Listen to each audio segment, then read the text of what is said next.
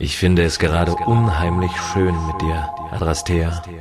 Diese neue virtuelle Stimulationssoftware aus Luna Prospector inspiriert mich nicht weniger als dich, Matt.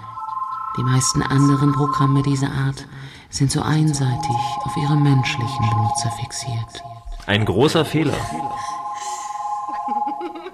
Welches dieser drei Mädchen, die sich mir jetzt nähern, bist du, Adra? Ich erzeuge sie alle drei. Das weißt du doch. Das machst du wirklich perfekt. Sie sind große Klasse. Aber noch mehr würde mir gefallen, wenn in einer von den dreien etwas von dir selbst einmodelliert wäre. Würde das nicht gehen? Natürlich ist das möglich. Und ich muss sagen, es ist eine ganz reizende Idee von dir, mich in dein Stimulationsprogramm mit einzubeziehen. Die kühle Blonde, die Käserote und die geheimnisvolle Dunkle.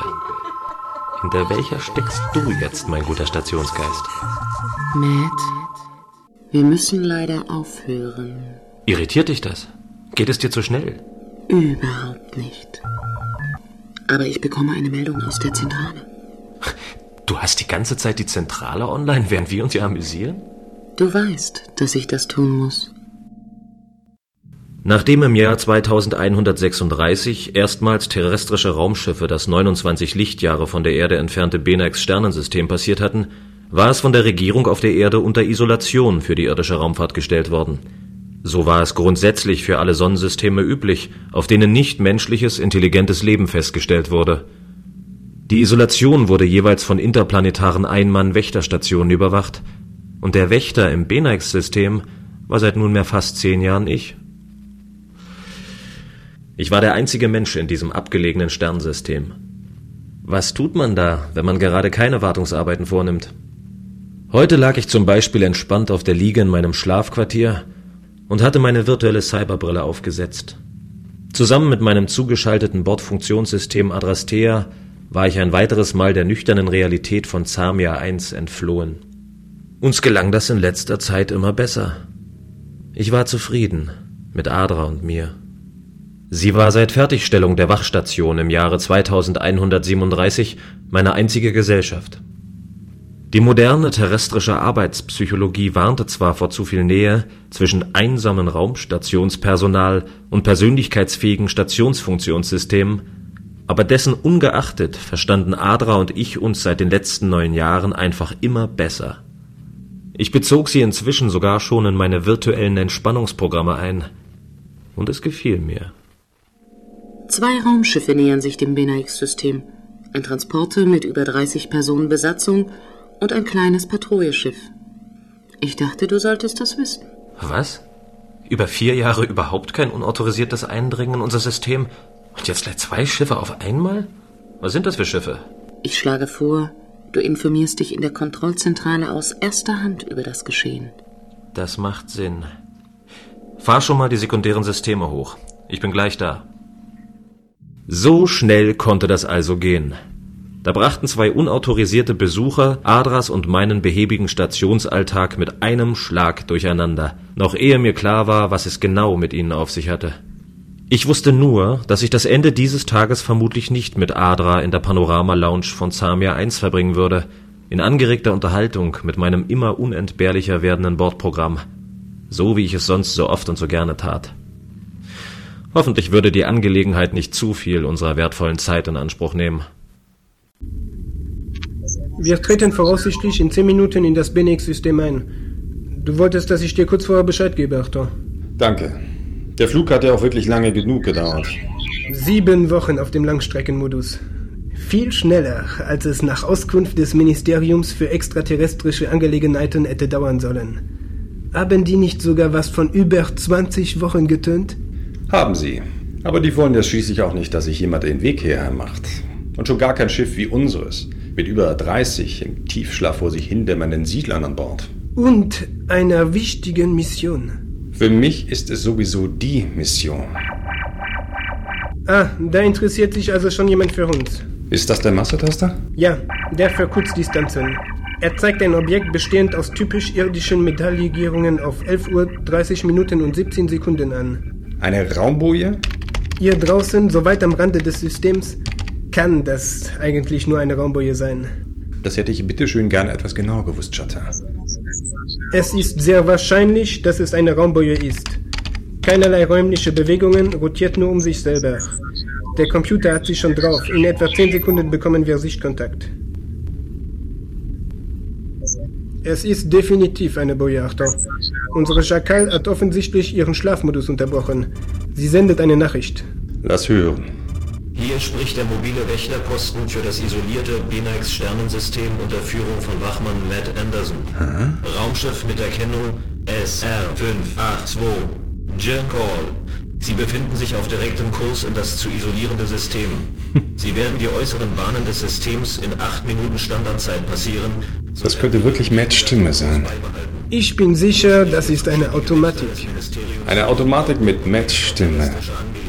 Lange nicht mehr gehört, aber ich erkenne sie wieder. Dass ein Eindringen in das vor ihm liegende Sternensystem für Unbefugte gemäß 5 Absatz 2 der allgemeinen terrestrischen Ordnung für interstellare Raumfahrten zur Isolation nonkonformer extraterrestrischer Lebensformen untersagt ist. Junge, ist der brav geworden auf seine alten Tage. Und du bist sicher, dass dieser Anderson keine Deltaminen für uns bereithält? Dem Ministerium scheint die Isolation dieses Systems doch irgendwie verdammt wichtig zu sein. Ansonsten ergeht bei Eintritt in das System Meldung an den zuständigen Wächter, in dessen Ermessen dann Sanktionen gegen ihr Schiff fallen werden. Wenn Matt mitbekommt, dass ich an Bord der Jackal bin, wird er mit Sicherheit mit sich reden lassen.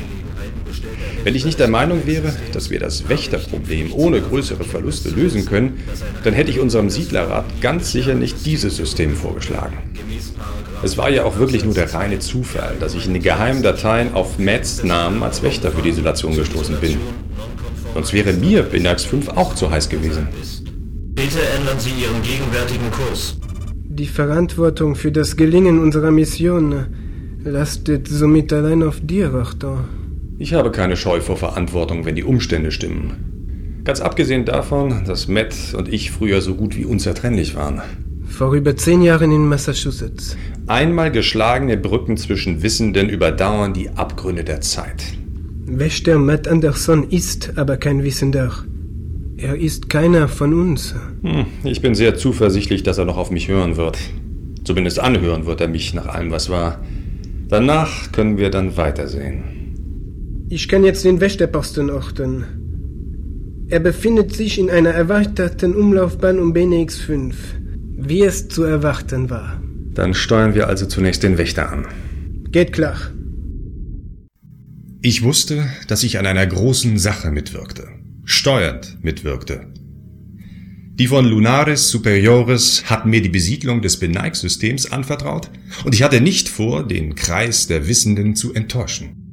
Dafür hatte ich zu lange auf den Augenblick hingearbeitet, selber Verantwortung für unsere Siedlerbewegung übernehmen zu können. Nun lag es also an mir, die Vitalisierung eines unter Quarantäne gestellten Planeten in dem vor uns liegenden System einzuleiten. Nach unseren Informationen verfügte er über eine weit entwickelte und humanoiden Bedürfnissen entgegenkommende Infrastruktur.